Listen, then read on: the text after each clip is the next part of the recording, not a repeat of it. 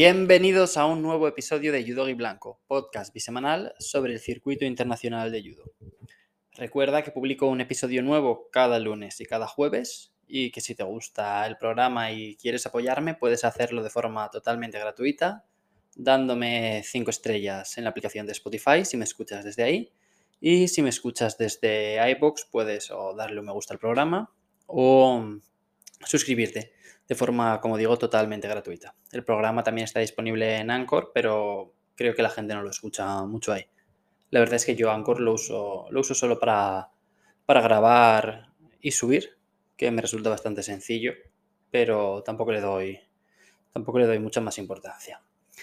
Y bueno, en el programa de hoy voy a hacer la previa del Grand Prix de Zagreb, pero va a ser una previa un poco distinta, quiero que sea un poquito más atemporal, que pueda revisitarse o que no sea imprescindible escucharla antes del evento, sino que también conserve algo de valor una vez esté haya finalizado.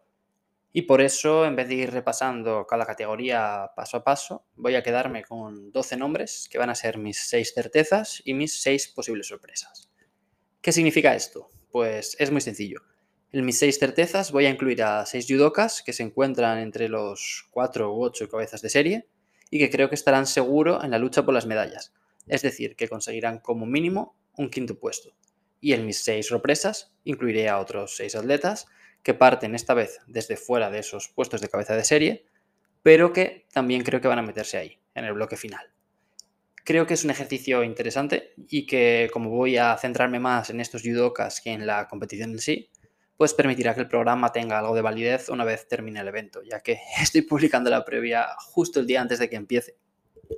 Y hablando de empezar, pues yo voy a hacerlo con la primera de mis certezas, que es Fran Garrigós.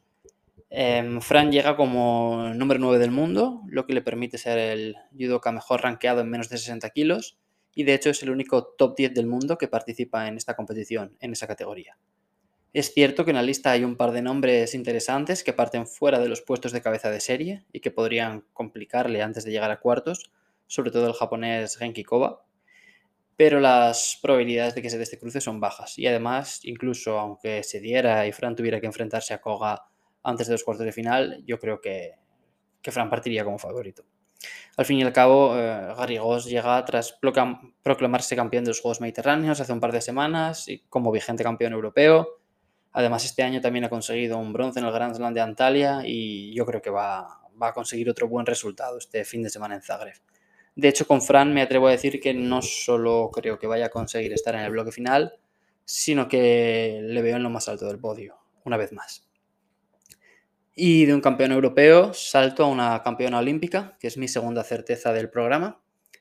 El fin de semana pasado vimos a Ifumi Abe consiguiendo el oro en Budapest y este fin de semana tendremos a su hermana, Uta compitiendo en Zagreb. A diferencia de lo que sucede en menos de 60, donde Fran es el único top 10, en menos de 52 tenemos a cuatro top 10 mundiales.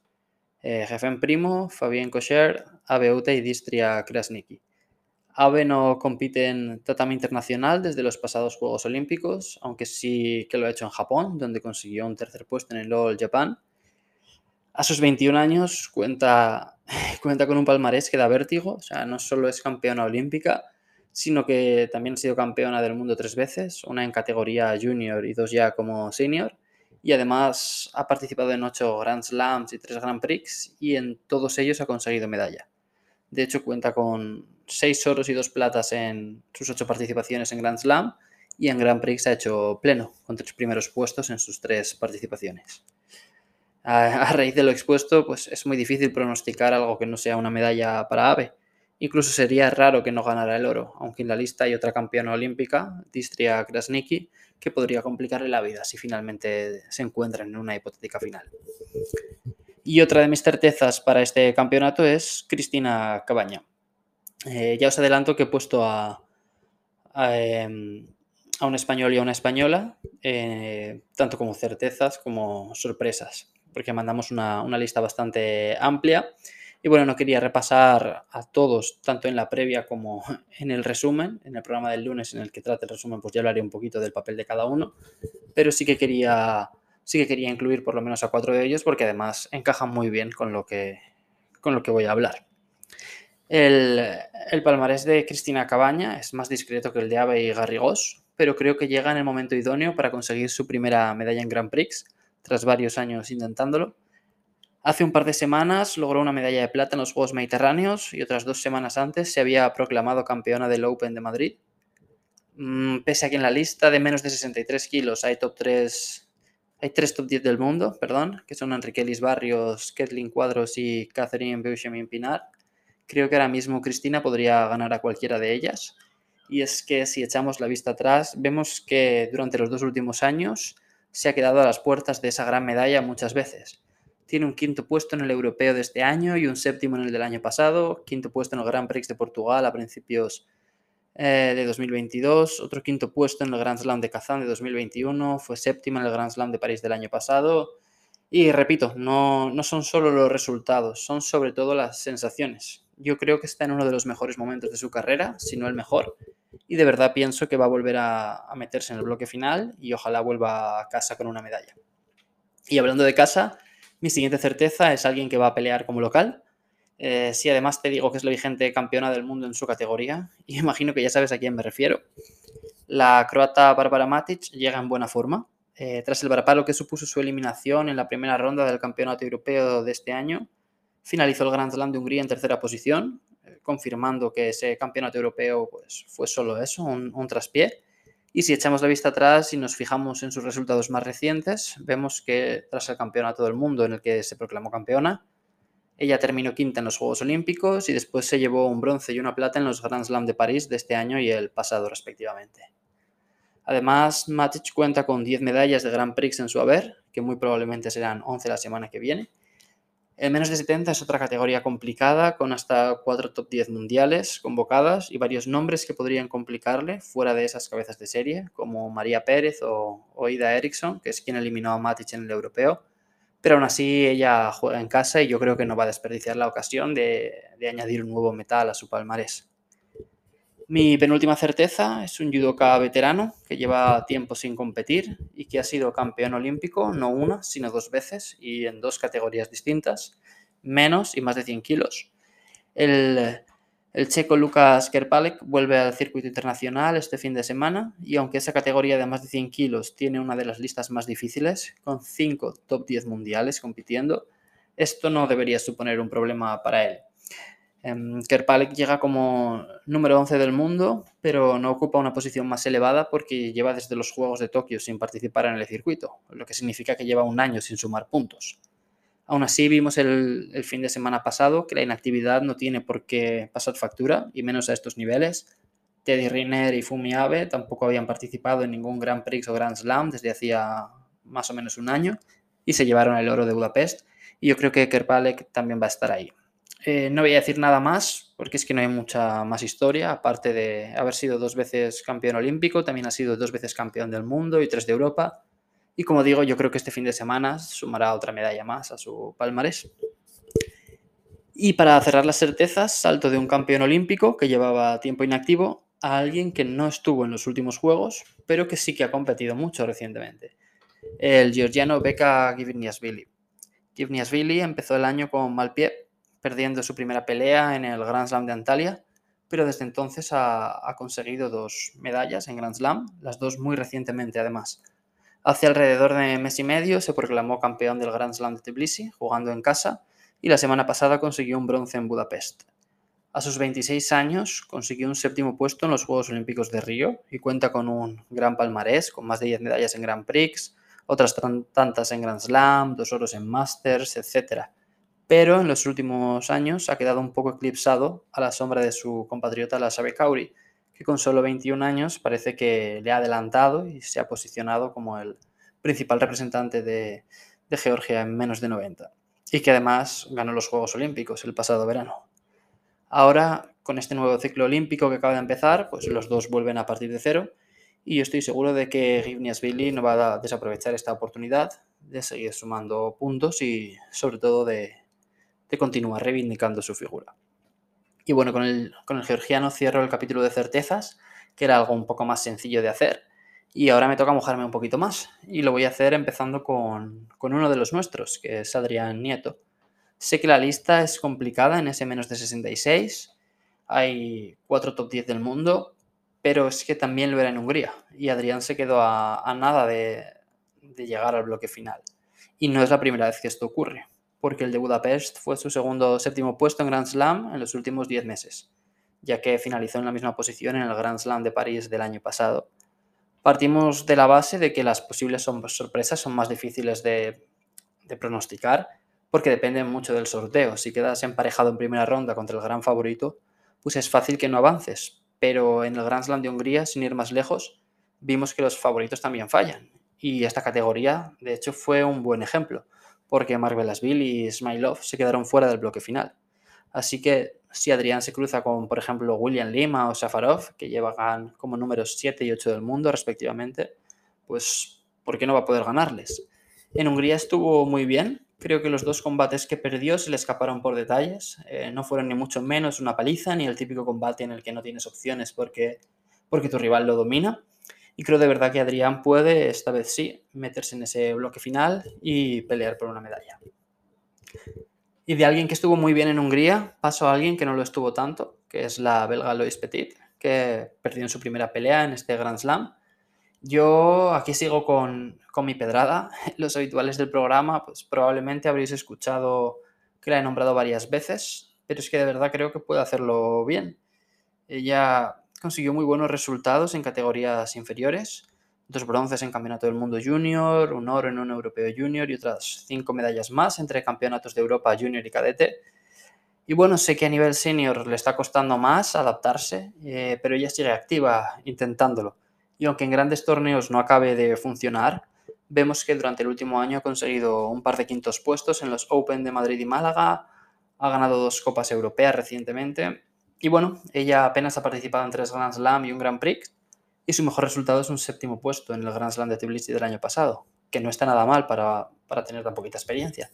Y creo que en este Grand Prix de, Zagreb pues, puede mejorar ese resultado y meterse, meterse por fin en el bloque final. Otro que, seguro que no está muy contento con su resultado de Budapest es Loic Pietri. El francés, ya veterano, era uno de esos judokas instalados en la élite hace unos 7-8 años, hasta el punto de que llegó a ganar el campeonato del mundo en 2013 y, fue subcampeón un par de años después, en 2015. Sin embargo, pues desde entonces su rendimiento ha bajado varios enteros y ahora mismo parece hallarse muy lejos de esa élite a la que en su día perteneció. Aunque yo creo que en realidad no está tan lejos a nivel de. O sea, por nivel como podría parecer. Este año, por ejemplo, consiguió un séptimo puesto en el Grand Slam de París, donde derrotó al turco Albayrak, que es uno de los atletas top de la categoría. Unos meses después ganó el Open de Madrid y en Hungría el pasado fin de semana estuvo a punto de eliminar a Fujiwara. O sea, Pietri estaba un Wasari arriba y al final el japonés le sacó el, el tercer sido empujándolo fuera del tatami a 13 segundos del final, pero de verdad eh, estuvo muy cerca de pasar de ronda. Los próximos juegos son en París y Francia tiene derecho a enviar a un representante en cada categoría. Si nos fijamos en el ranking del mundo, ahora mismo Pietri se encuentra por detrás de, de Giallo, Chilardi y Ñamian, pero yo creo que él sería un mejor representante que cualquiera de los otros tres. Y de hecho, yo si, tuviera que apostar, eh, pondría mi dinero porque va a ser el que represente a Francia en las próximas Olimpiadas.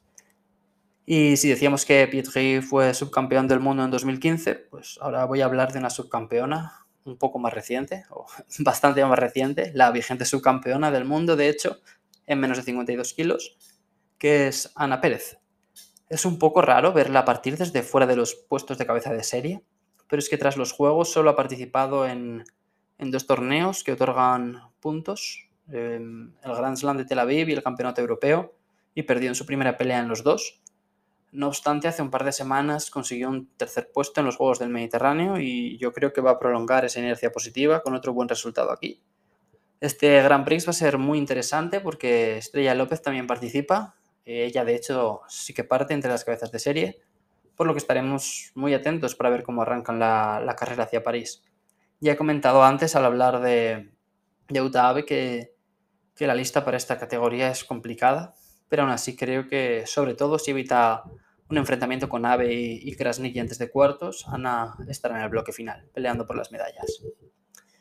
Había pensado incluir a la canadiense de Gucci como otra de las sorpresas, porque estoy seguro de que también va a pelear las medallas, pero ya hablé de ella hace un par de semanas y para no ser tan repetitivo, que ya lo soy bastante con otras cosas, pues he preferido apostar por una atleta diferente, que es Asia Tavano, competidora del más de 78. La italiana es una judoka muy joven, tiene solo 20 años, pero ya cuenta con varios logros en su palmarés. Hace un par de meses consiguió el más destacado de ellos, que, fue el bronce en el Campeonato Europeo en categoría senior, y en los Juegos Mediterráneos de, este mismo año acabó en séptima posición. Durante los últimos 12 meses ha conseguido cuatro medallas en, Copas Europeas Junior y un séptimo puesto en el Open de Praga, y creo que tras ese bronce en el europeo, pues este Grand Prix es otra, es otra buena oportunidad para seguir asentándose y cogiendo experiencia como senior. La lista es complicada, en ese más de 78 kilos tenemos a Idalis Ortiz, a Rad Hertzko, pero pienso que Asia puede llegar a cuartos y, aunque sea a través de la repesca, meterse en la lucha por las medallas. Y para cerrar el programa, pues vuelvo a tirar de un nombre veterano, en este caso el japonés Ryunosuke Aga, que competirá en menos de 100 kilos, donde le vimos lograr muy buenos resultados, aunque hace ya algún tiempo. Aga fue campeón del mundo en 2015 y ganó una medalla de bronce un año después en los Juegos de Río. Es otro judoka que supera la treintena y que últimamente no ha tenido suerte con las lesiones. Lleva sin competir en tatami internacional más de dos años. Su última aparición fue en el Grand Slam de París de 2020, pero sí que ha seguido compitiendo a nivel nacional y consiguiendo buenos resultados. Ganó, por ejemplo, el campeonato nacional de este año, aunque la Federación Japonesa anunció que, el convocado para el campeonato del mundo en ese menos de 100 sería, sería Kentaro Ida. Y de hecho, bueno, Aga también es uno de los protagonistas del documental que estrenó la Federación Japonesa eh, un poco después de ese campeonato nacional. Eh, un documental esta vez sobre, bueno, acerca del All Japan Open Weight Championship el campeonato en el que no hay filtro de peso, en el que pueden enfrentarse judokas de menos de 60 contra otros de menos de 90, etc. Y bueno, em, volviendo al Grand Prix de, Zagreb, pues la lista de menos de 100 es, es bastante chula también. Tenemos a Nico, a Fonseca, Correal, Cazarina, tenemos a Sadi, el Najas, pero yo creo que Aga podría complicarle el torneo a, a todos estos. Y de hecho, creo que si no acaba en el podio, por lo menos un quinto puesto sí, sí que rascará. Eh, ya sabemos que en los Juegos de Tokio, pues em, el representante japonés, que era Aaron Wolf, ganó una medalla de oro. Parece que la Federación Japonesa, como digo, apuesta por Kentaro Ida, que ganó el Grand Slam de Hungría la semana pasada, pues apuestan por él para el Campeonato del Mundo, así que Aga ahora mismo se encuentra por lo menos en tercera posición, pero bueno, comienza un nuevo ranking olímpico y aunque ya sabemos que Japón le da mm, importancia total y absoluta a los campeonatos nacionales, pues también es importante aprovechar estas, estas oportunidades internacionales para reivindicarse y demostrar que uno sigue estando ahí. Y con esto cierro el programa de hoy. Es un poquito más, más corto que de costumbre, pero bueno, está bien, más, más ligero de escuchar. Espero que te haya gustado mucho. Gracias, como siempre, por llegar hasta el final. Recuerda que puedes escucharme en Anchor, iVoox y Spotify. Porfa, dame 5 estrellas si me escuchas desde la de Spotify y todavía no lo has hecho. Suscríbete en iVoox y déjame un me gusta si todavía no lo has hecho porque de verdad me, me ayuda mogollón y el, programa pues crece mucho cuando recibo apoyo de este tipo.